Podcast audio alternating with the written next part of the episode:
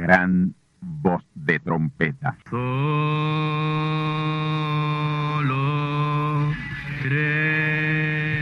Saludos amigos y hermanos radioyentes. Están ustedes en sintonía con la audición radial Gran Voz de Trompeta, con el mensaje final de Dios al mundo, a la iglesia y a su pueblo escogido. Esta es la voz de Dios, proclamando el mensaje del Evangelio del Reino, o Evangelio eterno, a todos los que moran en la tierra, en el cumplimiento de Apocalipsis capítulo 14 y verso 6. Este es un mensaje de alerta y de apercibimiento ante los eventos proféticos del fin del mundo que ya han comenzado. No es que viene el fin del mundo, es que ya comenzó. Y en esta audición radial ustedes se mantendrán bien informados y apercibidos sobre cómo asegurar la salvación y la vida eterna, que es lo importante ante tales eventos. A continuación, ustedes escucharán no un mensaje doctrinal ni dogmático, sino la pura palabra de Dios, probada con las escrituras, la verdad como la verdad es, pues conoceréis la verdad y la verdad os libertará.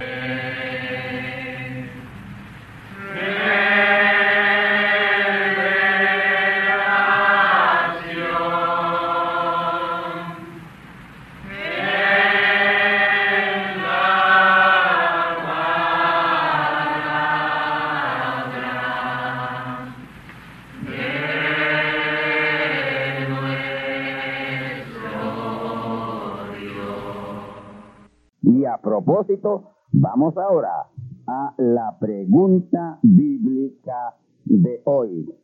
Pastor Candelario, yo lo vengo escuchando a usted hace bastante tiempo y he oído mucho respecto a lo que es la palabra hablada. Y tengo esta pregunta para usted. ¿Cuándo es que la palabra hablada tiene efecto para los hijos de Dios? ¿Es solo en la plenitud o puede ser en cualquier momento de necesidad? Respuesta. La palabra hablada tiene efecto en cualquier momento en que un hijo de Dios esté en emergencia y en necesidad de ello.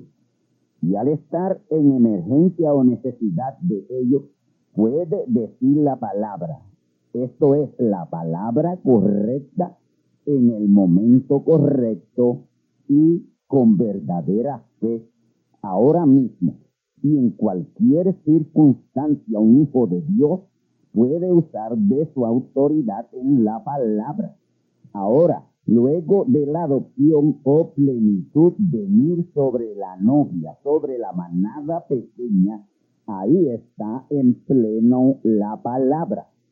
Ese será el momento en que la novia toda tendrá la palabra hablada en toda plenitud. Ustedes saben lo que es fe. Fe es revelación, porque yo lo he venido explicando bien a través de esta audición radial gran voz de trompeta. Así que fe es revelación, conocimiento. Este es el pan de los hijos. Pablo dijo, es pues la fe, la sustancia de las cosas que se esperan, la demostración de las cosas que no se ven. La fe como sustancia es lo que usted puede ver por el conocimiento de la palabra, que es la revelación o demostración de lo que no se conocía o la manifestación de lo que no conocíamos o sabíamos. ¿Está usted en Cristo? Si en verdad lo está, reclame lo que es suyo en Cristo. Le pertenece. Usted tiene la revelación de lo que el Señor Jesús hizo. Él murió y llevó nuestros pecados y nuestras enfermedades y fue hecho maldición por nosotros para que llegáramos a tener la gran bendición. Pues actúe en esa revelación, todo el tiempo. Sosténgase ahí, persevere en esa fe, esa revelación. Venza los dictámenes de sus sentidos. No se guíe por lo que ve u oye o palpa, o huele o gusta. Afuera la incredulidad de sus sentidos. Nosotros no caminamos por vista, ni por sensaciones, ni síntomas, no señor. Ahora, si usted acepta el diagnóstico de los sentidos, usted anda por pista y no por fe. Diga la palabra correcta en el momento correcto y los resultados serán los resultados correctos y positivos. La palabra está en efecto hoy para la simiente de Dios y después de la adopción, al venir la plenitud, aún mucho más. Espero con esta respuesta que le he dado a su pregunta, mi amigo y mi hermano radioyente, usted aún pueda caminar, seguir caminando en la gloriosa fe de la palabra. Amén. Ahora, tornaos conmigo a la palabra de Dios para la conferencia profética de esta ocasión.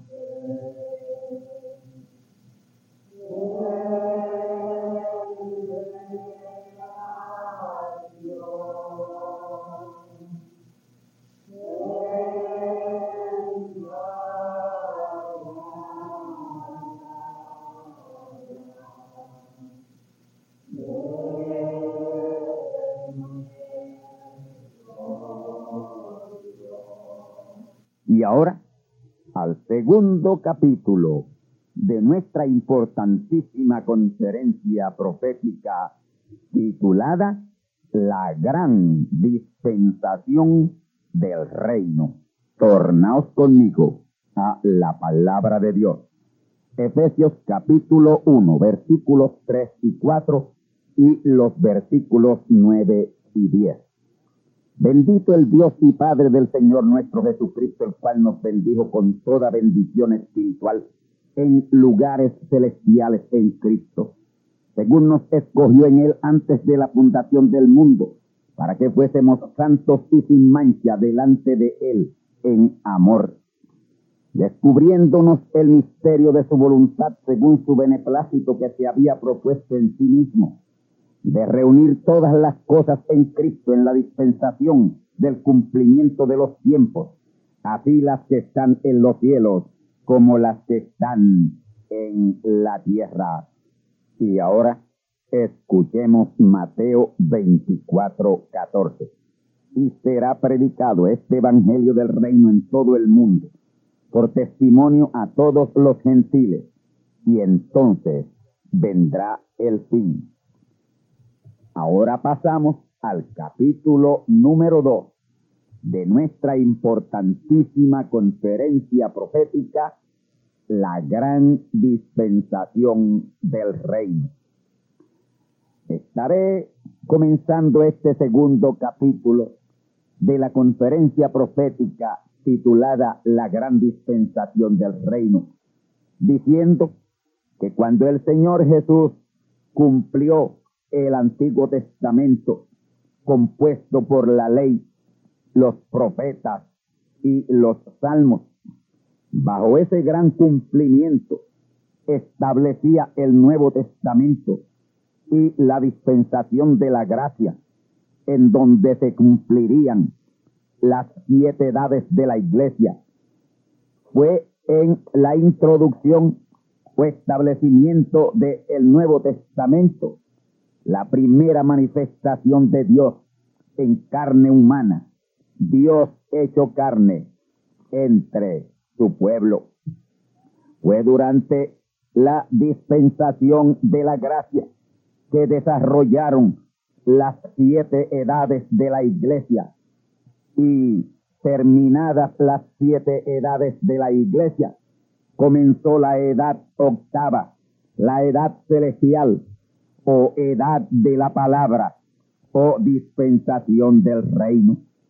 La primera edad, Éfeso mantuvo su virginidad a Cristo hasta que su ángel mensajero Pablo fue decapitado en Roma.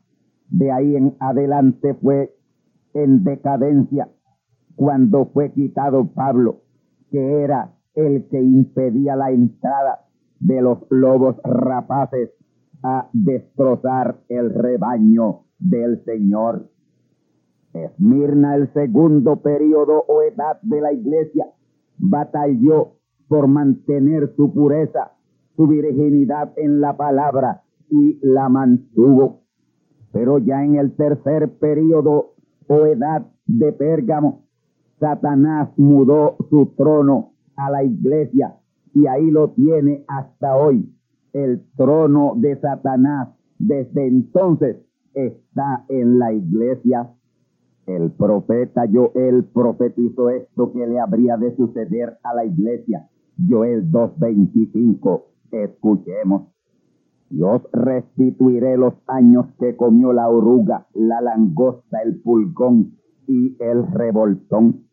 Esa oruga, langosta, pulgón y revoltón es un solo gusano cambiando en cuatro etapas distintas y representa al espíritu del anticristo cambiando de estrategia para destruir la iglesia.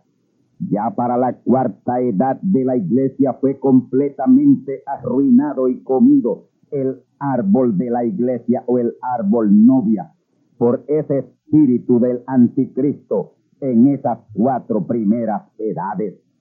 Es el mismo gusano o espíritu del anticristo en cuatro distintas etapas destruyendo la espiritualidad de la iglesia pero así como en cuatro etapas el espíritu del anticristo arruinó y destruyó la iglesia, iglesia virgen del Señor, llevándola a fornicar con credos, dogmas, tradiciones y sistemas humanos y organizados.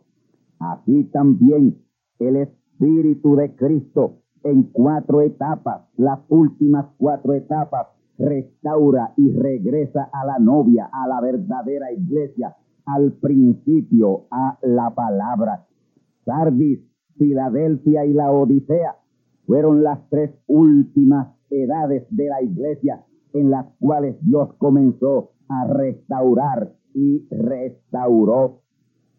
Pero esa restauración de la palabra, quien la vio y recibió fue la verdadera iglesia, la verdadera novia, la simiente predestinada de Dios, la iglesia falsa la rechazó. Y en la última edad, la edad de la Odisea, la cual dio comienzo en el año 1906, en todo el extremo occidental, como está escrito Mateo 24, 27. Ahí comenzó a restaurar a la iglesia a la palabra para luego tomar las primicias a él conforme a San Juan 14.3 y segunda Tesalonicenses 2.1, que es el verdadero rapto o verdadero arrebatamiento. Pero la cuarta etapa no fue de restauración, ni es de restauración, es tomarnos y recogernos a Él, que es Cristo, que es la palabra, y eso es lo que es el rapto.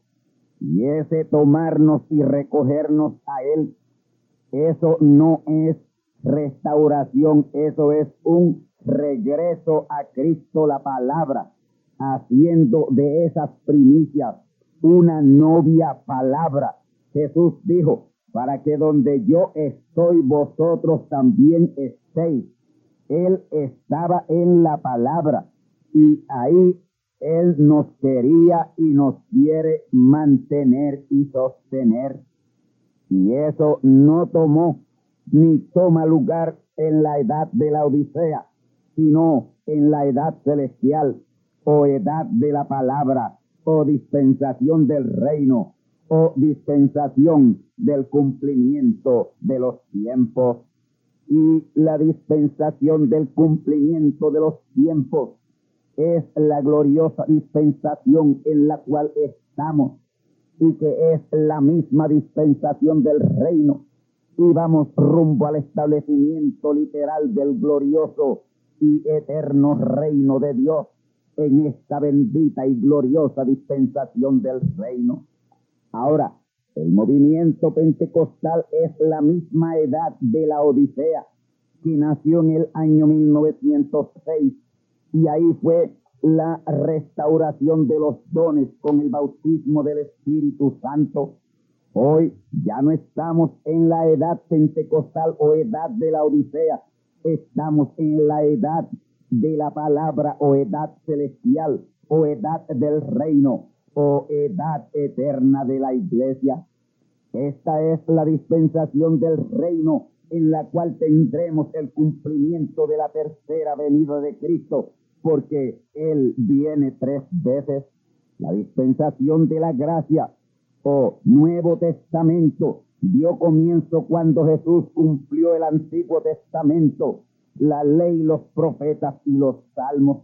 Branham cumplió la gracia y el Nuevo Testamento que fueron establecidos por el Señor Jesucristo. Desde diciembre de 1965 estamos en la dispensación del Espíritu Santo o dispensación del reino o dispensación del cumplimiento de los tiempos, de acuerdo a Efesios capítulo 1, versículos 3 y 4 y versículos 9 y 10.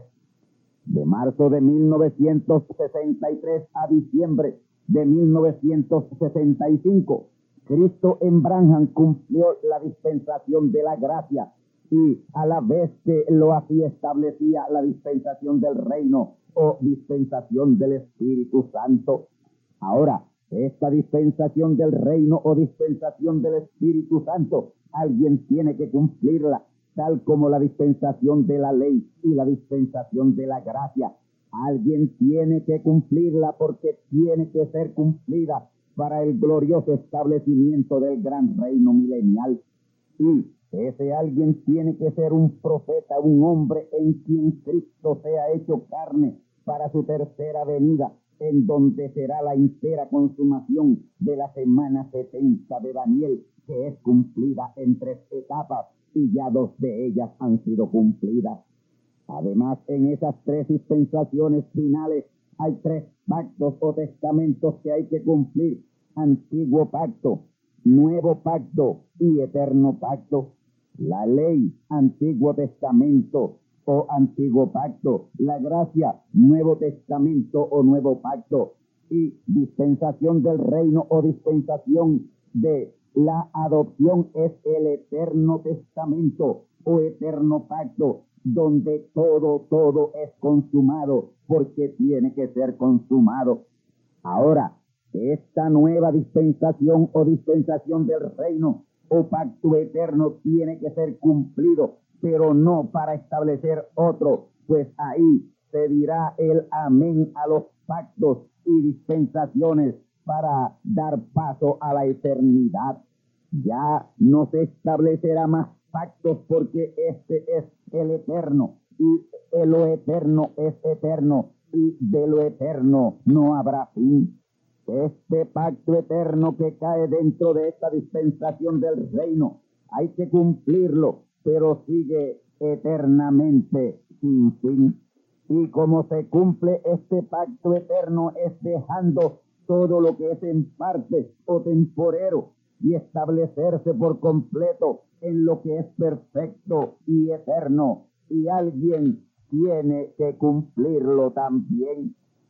Muchas de las cosas establecidas en la dispensación de la ley terminaron cuando se estableció la dispensación de la gracia. Y muchas de las cosas que fueron establecidas en la dispensación de la gracia terminaron al ser establecida la dispensación del reino o dispensación del Espíritu Santo, que es la dispensación del cumplimiento de los tiempos. Efesios capítulo 1, versículos 3 y 4 y versículos 9 y 10. Pero las cosas o nuevo orden de cosas que se establezca en esta dispensación del Espíritu Santo o dispensación del reino por ser este un pacto eterno, permanecerán eternamente.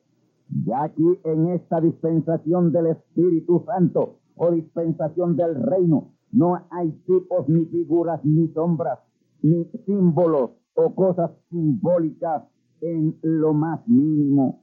Estamos en el tiempo de la ciega de la cebada, espiritualmente hablando, y en esa ciega es la cosecha del mejor fruto. En esta dispensación del Espíritu Santo o dispensación del reino, tiene que haber un grupo de creyentes que llegue a la perfección, que sea perfecto como su Padre Celestial es perfecto. Un grupo de creyentes que no se contamine ni en lo natural ni en lo espiritual, como eran Adán y Eva antes de la transgresión. Habrá un grupo de creyentes que Dios se sentirá honrado de llamarlos sus hijos y por eso es que los adoptará. Romanos 8:23.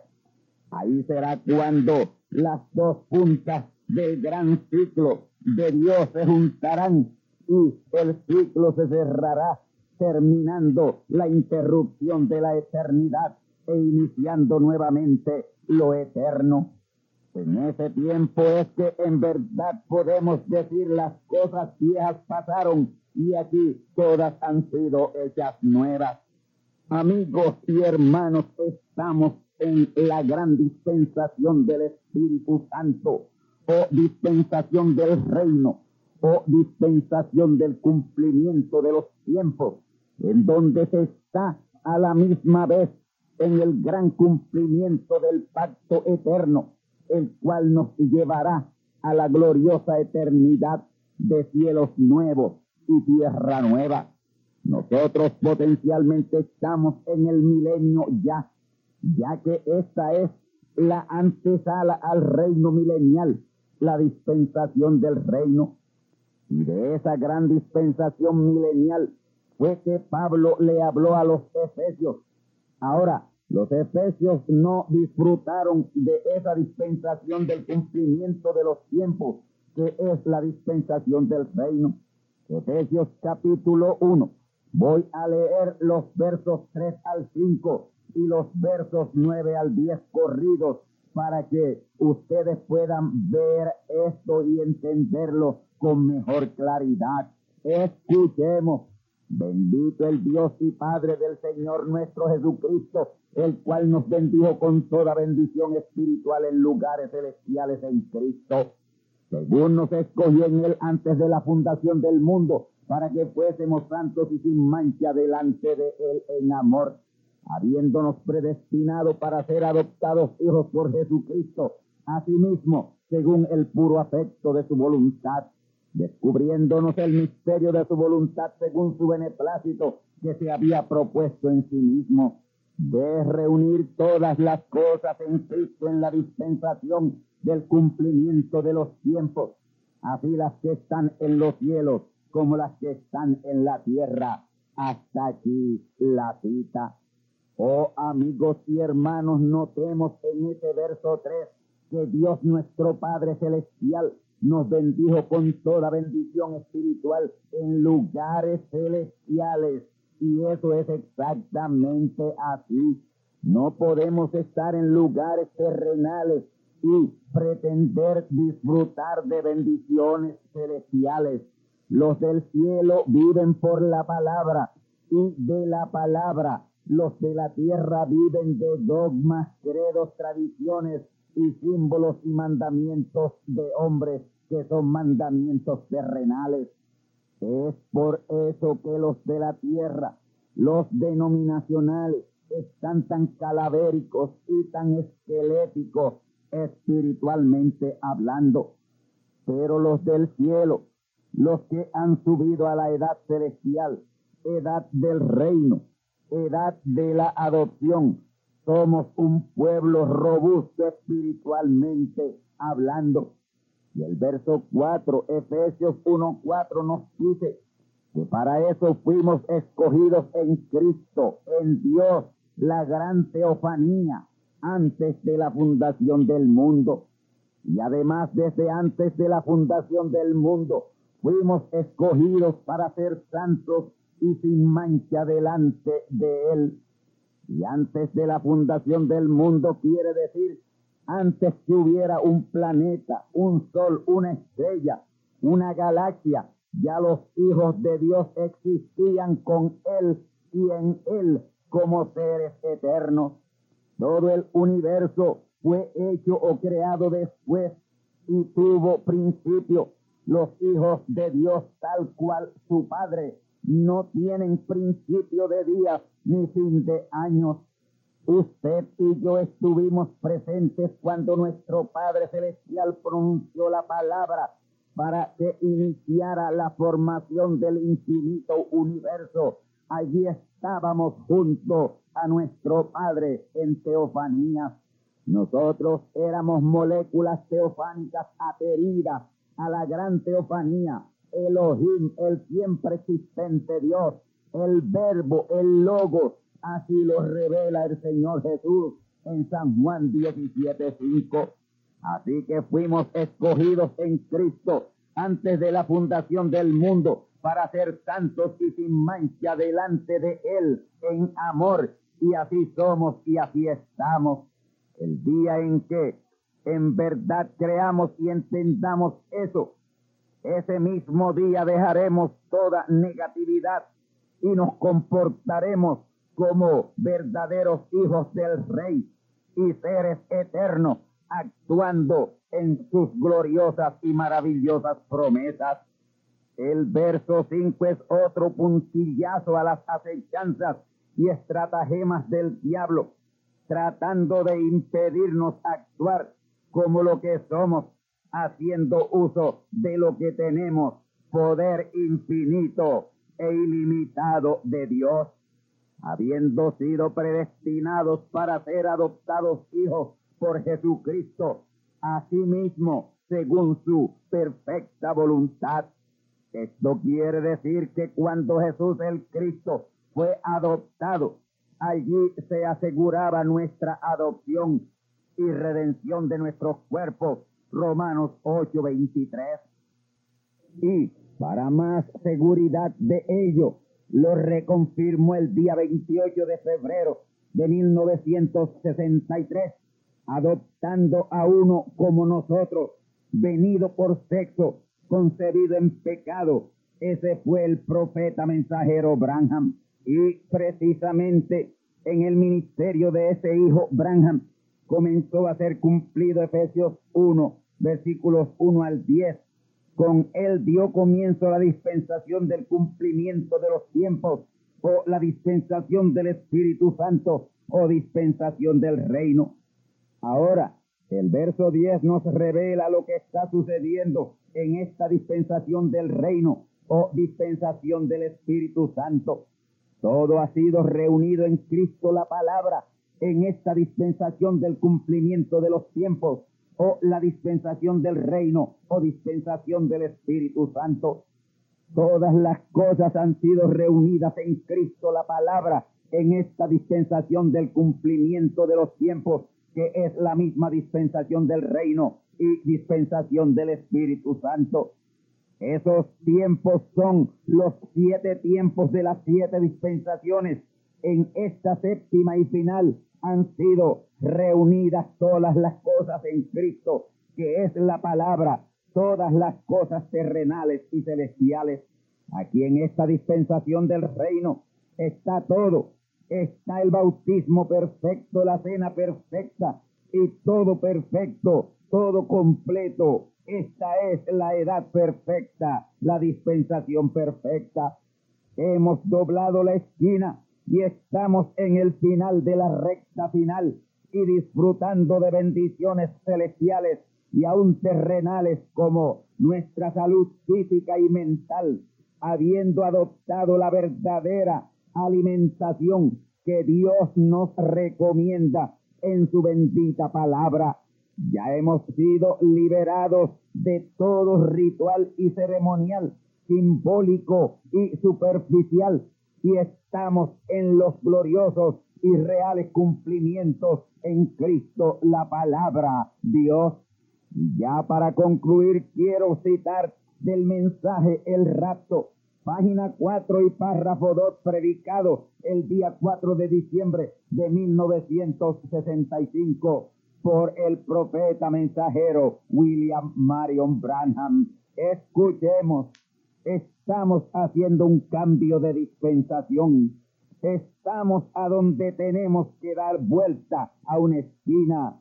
Es fácil cuando un albañil forma la esquina y luego se colocan los bloques en una línea recta como hacen las denominaciones. Pero cuando se tiene que doblar la esquina, eso es difícil hacerlo. Ahora, Dios no está construyendo un muro, Él está construyendo una casa y son varias las esquinas de las cuales habla la gloriosa palabra de Dios, la Biblia. Ahora, cualquiera puede tratar de hacer una esquina, pero tiene que ser hecha conforme al plano. Si no es así, entonces se tiene que derrumbar hasta aquí la cita.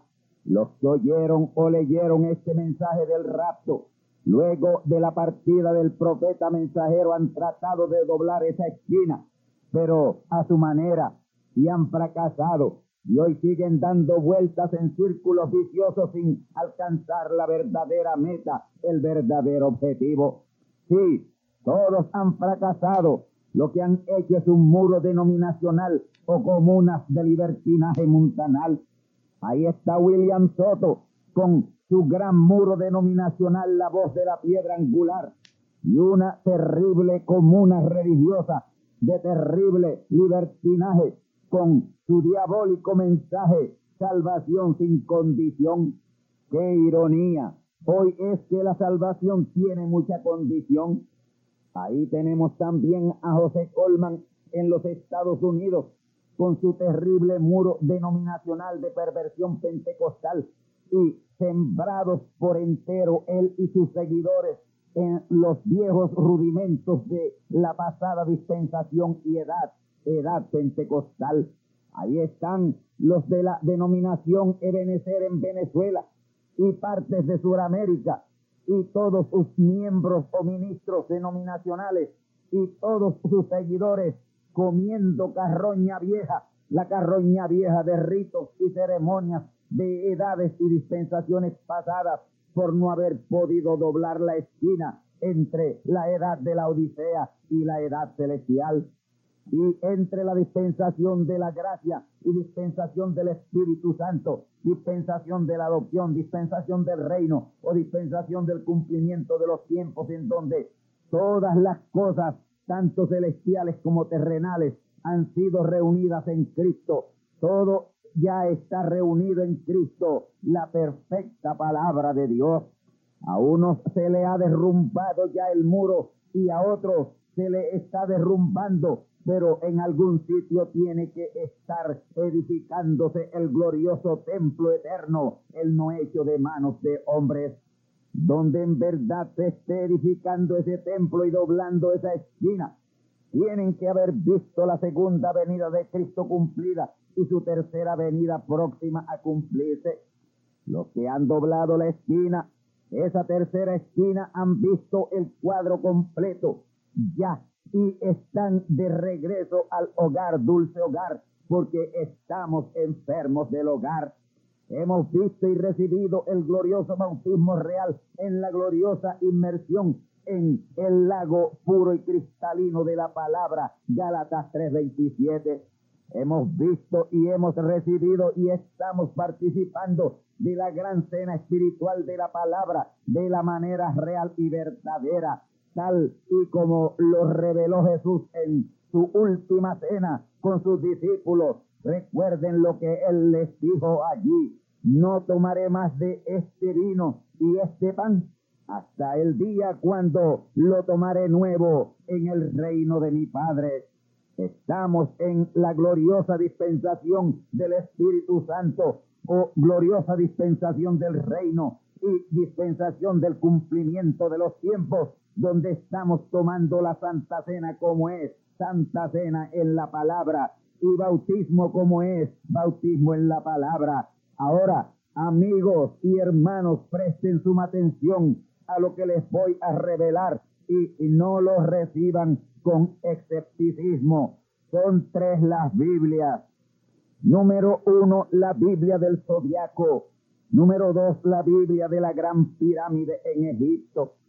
Y número tres, la Biblia en papel y tinta, que es la que conoce el pueblo cristiano.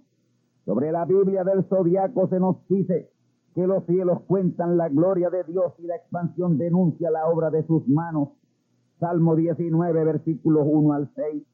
Ahora, yo no creo en el zodiaco pervertido por los psíquicos y astrólogos, sino en el genuino zodiaco. Así que la gran pirámide es la segunda Biblia.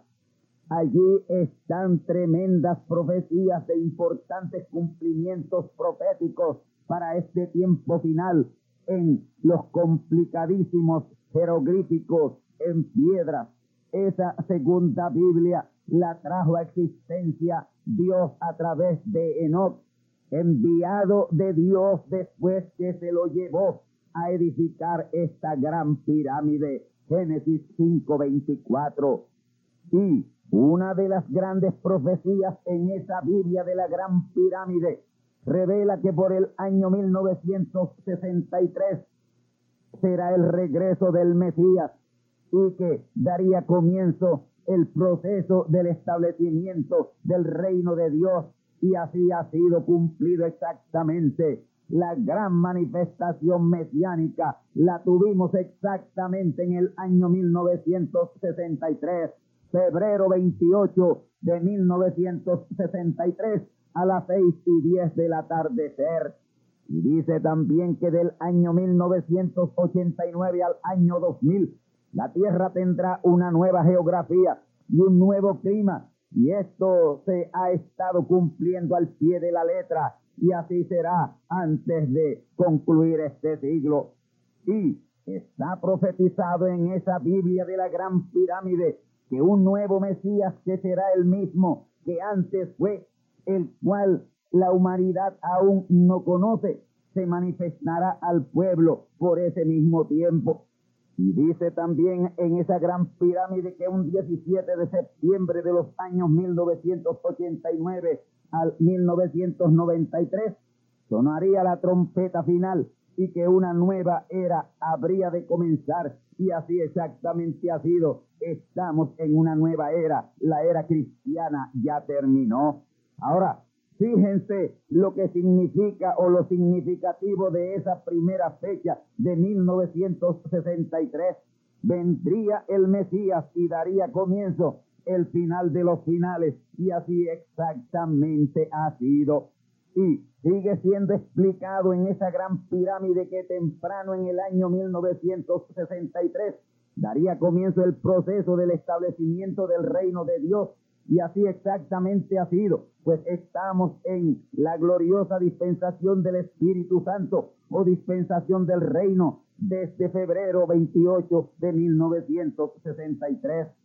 Sí, en febrero 28 de 1963 a las 6 y 10 del atardecer fue el comienzo de la dispensación del reino o edad del reino y lo que de 1989 al año 2000 la Tierra tendría un nuevo clima con una nueva geografía o topografía.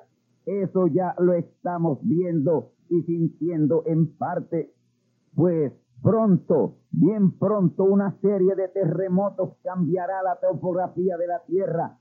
Islas y ciudades que hay hoy no las habrán dentro de los próximos años y lo de un nuevo movimiento con un nuevo Mesías entre 1989 y 1995. Y no habla de un falso Mesías, sino de un verdadero Mesías. Y amigos, aunque ustedes no lo hayan podido ver y entender, así es, el Mesías ya está sobre la tierra. Repito, el Mesías ya está sobre la tierra y lo de que de 1989 a 1990 una nueva era habría de comenzar, ya comenzó El problema de no conocerse estas cosas ya cumplidas ha sido la pobre enseñanza que ha dado la teología cristiana y los falsos conceptos sobre la venida de Cristo. Pero esa nueva era ya empezó, la era cristiana terminó y otra nueva era ha comenzado. Así que conforme a estas profecías de la pirámide, estamos en el vórtice del gran reino de Dios, porque esta es la edad del reino o dispensación del reino. A ello Pablo le llama la dispensación del cumplimiento de los tiempos, porque aquí en esta dispensación del reino se cumple todo, inclusive la coronación del Rey de Reyes y Señor de Señores, el Todopoderoso, que reinará en el gran reino milenial que es inminente, está a la mano, porque estamos en la dispensación del cumplimiento de los tiempos, que es la dispensación del reino, dispensación de la adopción, dispensación del Espíritu Santo, en donde todo está presto a ser consumado. Esta dispensación del reino es la séptima y última dispensación de trato de Dios con sus hijos antes del establecimiento de la dispensación eterna, que es la eternidad. Y esa es la octava dispensación. Y esa es eterna. Esa nunca terminará. Esta séptima dispensación, la dispensación del reino, que es la dispensación del cumplimiento de los tiempos, en donde todo, todo es cumplido, hasta el confinamiento y atamiento del diablo y su desatamiento luego de la segunda resurrección. Esa segunda resurrección es la resurrección de billones o trillones de pecadores y millones y millones de vírgenes patuas, multitud que nadie podía contar de Apocalipsis 7.9 y la plenitud de los gentiles, Romanos 11, 25. Esa es la iglesia incrédula que tendrá que pasar por el juicio final, el juicio del gran trono blanco. Lo de blanco es porque será hecha verdadera justicia. Nadie será condenado a un castigo que no se merezca. Ahí es que serán abiertos los libros, el de las obras buenas y el de las obras malas y hacia el lado que se inclinare la balanza, a ese lado caerá el enjuiciado. Ahora, estos no serán libros literales. Dios no necesita escribir nada para recordarlo. Y para ese tiempo sus hijos que son quienes juzgarán, lo conocerán todo, porque ellos estarán en sus cuerpos glorificados.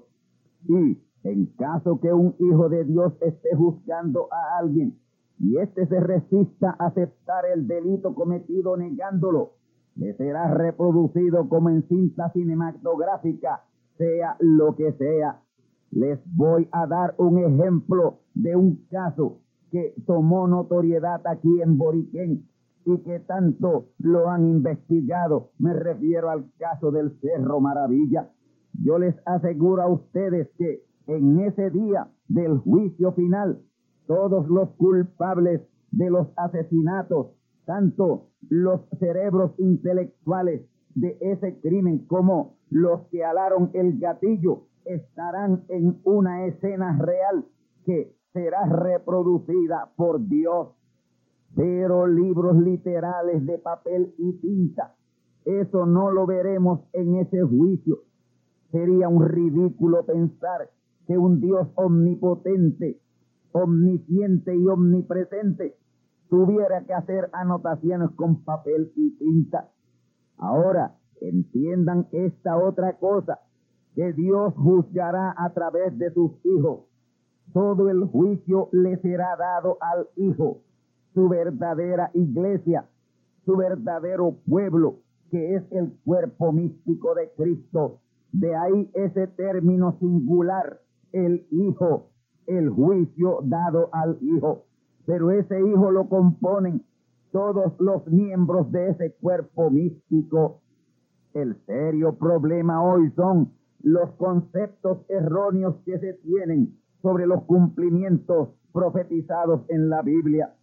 Muchos se han cumplido, pero no de acuerdo al concepto denominacional que se tenía, pero sí de acuerdo con la palabra y lo han pasado por alto. Solo seis cosas importantes quedan por ser cumplidas antes del glorioso establecimiento del reino milenial. Ellas son el gran avivamiento mundial de los truenos, Apocalipsis 8.5. Número dos, la venida de Cristo para adopción y redención de nuestros cuerpos.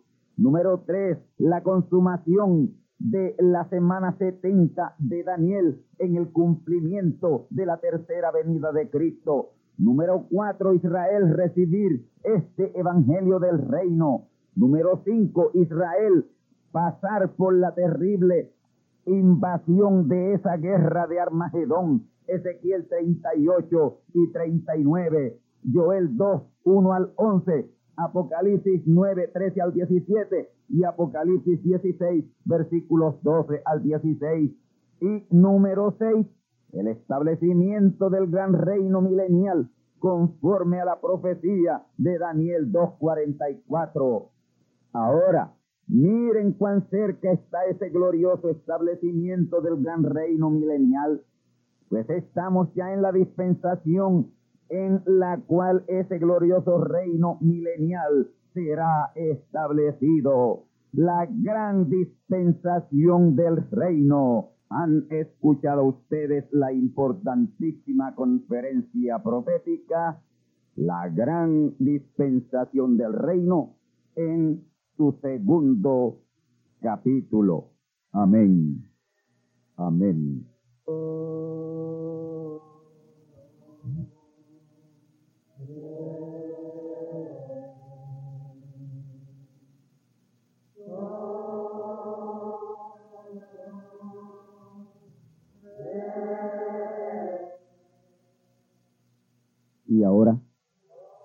Hemos llegado al momento de liberación por la palabra hablada. No por oración. No oramos por enfermos. Hablamos la palabra. Jesús nunca oró por un enfermo. Él dijo la palabra. Él habló la palabra. Y la palabra fue enviada. Y curó los enfermos. Resucitó los muertos limpió los leprosos, abrió ojos a ciegos, oídos a sordos, desató lenguas a mudos.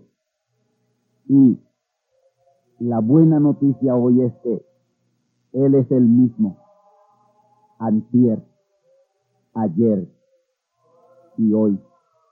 Lo que Él hizo antier y ayer por otros, lo puede hacer hoy por ti tened la fe de Dios.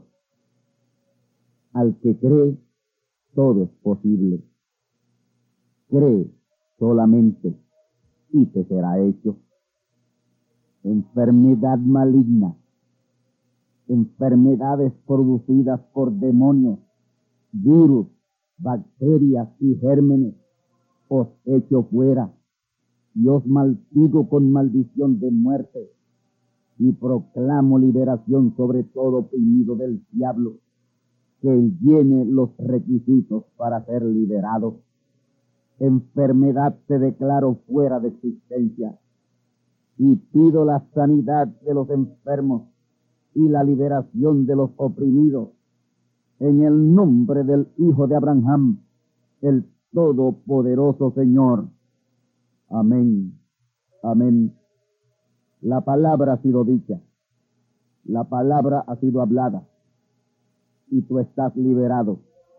Da gracias a Dios por tu liberación y ve y cuéntale a otro lo que Dios ha hecho por ti.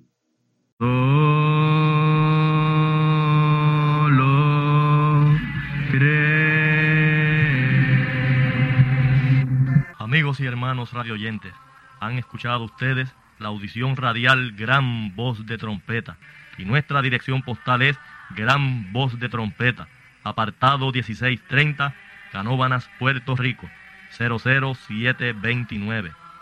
Una vez más, Gran Voz de Trompeta, apartado 1630-1630, Canóvanas, Puerto Rico 00729. Les invitamos muy cordialmente para que escuchen estas conferencias proféticas y sean apercibidos ante los eventos del fin del mundo que ya comenzó. Les deseamos pues ricas bendiciones en Cristo el Señor. Amén.